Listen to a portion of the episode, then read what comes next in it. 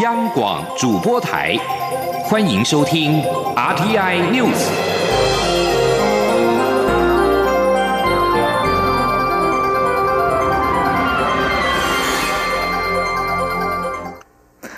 各位好，我是张旭华，欢迎收听这节央广主播台提供给您的 RTI News。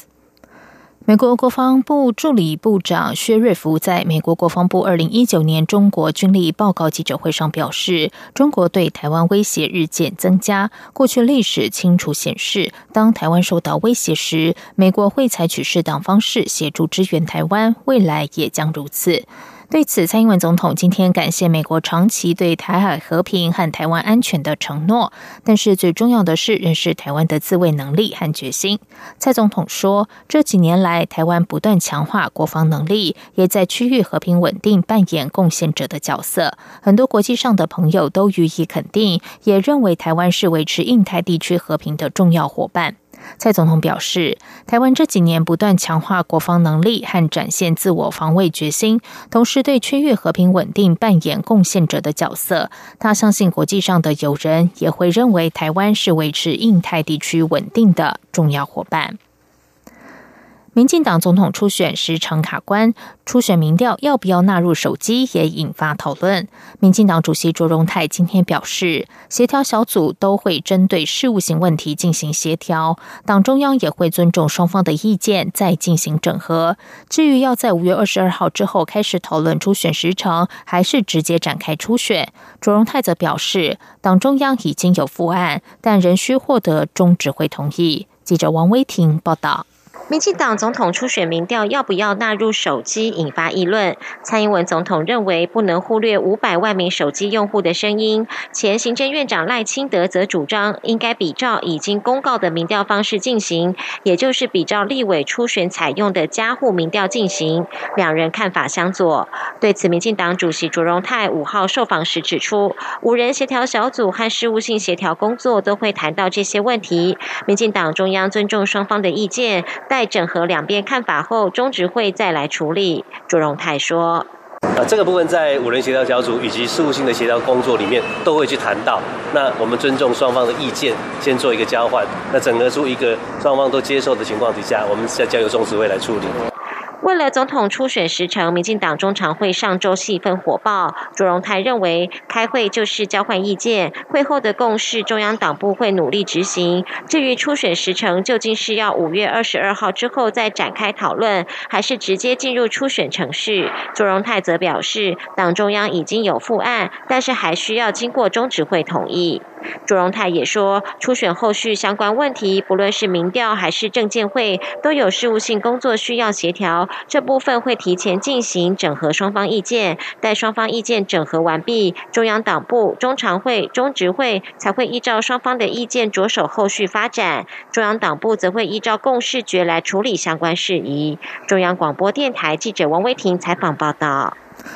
国民党主席吴敦义昨天针对党内总统初选规划表示，一定要有政见发表会，但互相诘问的辩论则不在规划之内。而且不管是主动、被动，只要参加初选，就一定要缴交作业费跟登记。吴敦义今天下午出席第八届南丁格尔奖颁奖典礼，媒体询问，外界认为这是在卡住高雄市长韩国瑜。吴敦义表示，没有卡任何人的味道，欢迎都来不及了，怎么可能去卡？但是既然要参加初选，每一个人都要拿出规定的作业费，而且都要登记，不管是主动或被动参选，总是要登记，这是规矩。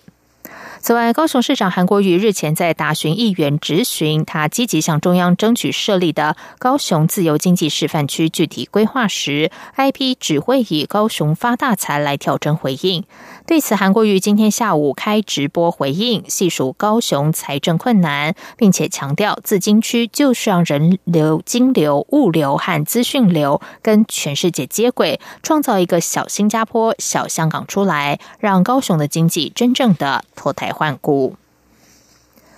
台北市长柯文哲今天下午出席前总统陈水扁的新书发表会，引发外界关注柯文哲是否支持特赦陈水扁。对此，柯文哲在上午受访时，除了重申政治问题不应该用法律来解决之外，还明白的表示，即使要特赦，也不应该无条件特赦。尤其陈水扁在保外就医期间，还每天发表咏歌物语，致国家法治于何地？记者吴立军报道。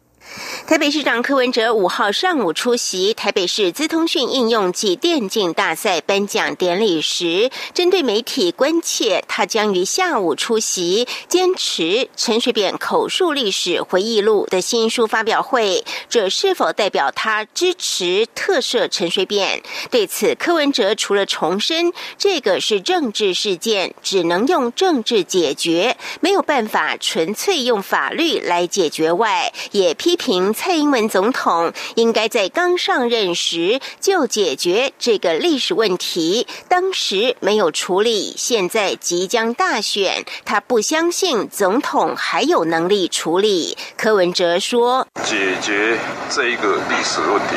二零一二年不处理，现在二零一九年又到选举前了，我才不相信小英总统有那么，如果他二零一六年没有办法处理，二零一九他哪有办法处理？”柯文哲并强调，连中共这种威权政府都可以三七开或四六开的方式来评断毛泽东的历史功过，因此即使要特赦陈水扁，也不应无条件特赦。柯文哲说：“所以说特赦也不是无条件特赦，总还有很多事情要交代啊，钱到底怎么一回事呢？该交代的交代，法律上该交代的把它处理掉嘛。”至于柯文哲此时选择为陈水扁新书站台。到底是加分还是扣分？柯文哲则表示，他不认为会加分，但是由于这本新书是陈水扁四年前刚保外就医时，他担忧陈水扁的神经病变会不会恶化，基于保存历史的态度，主动指示文献馆展开的口述历史工作。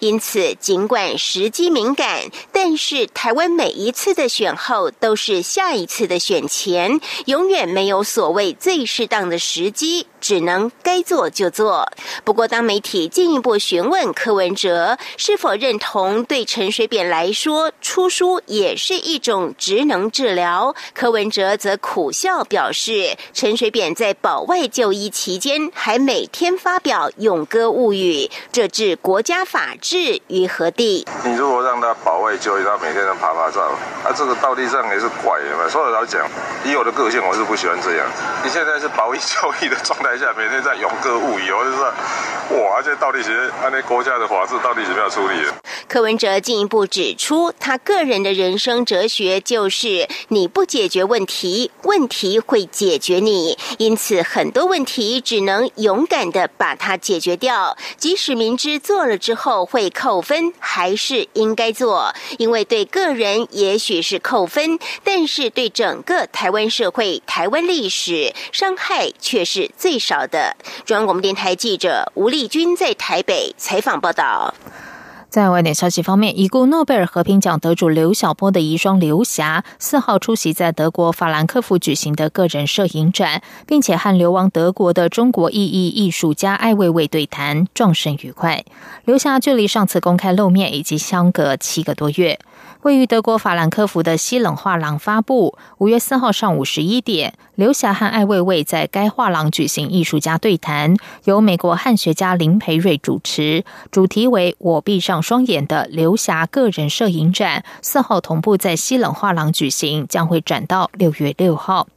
刘霞在对谈的时候表示，她到现在不愿面对承认刘晓波已经走了，因为不知道怎么面对。她每天都按时服药。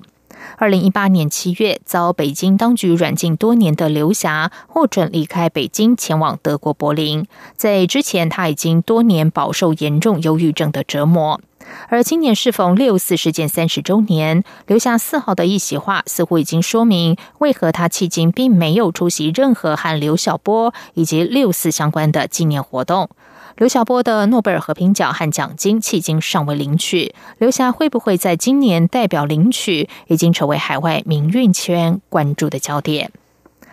以上，央广主播台，谢谢收听。这里是中央广播电台台湾之音。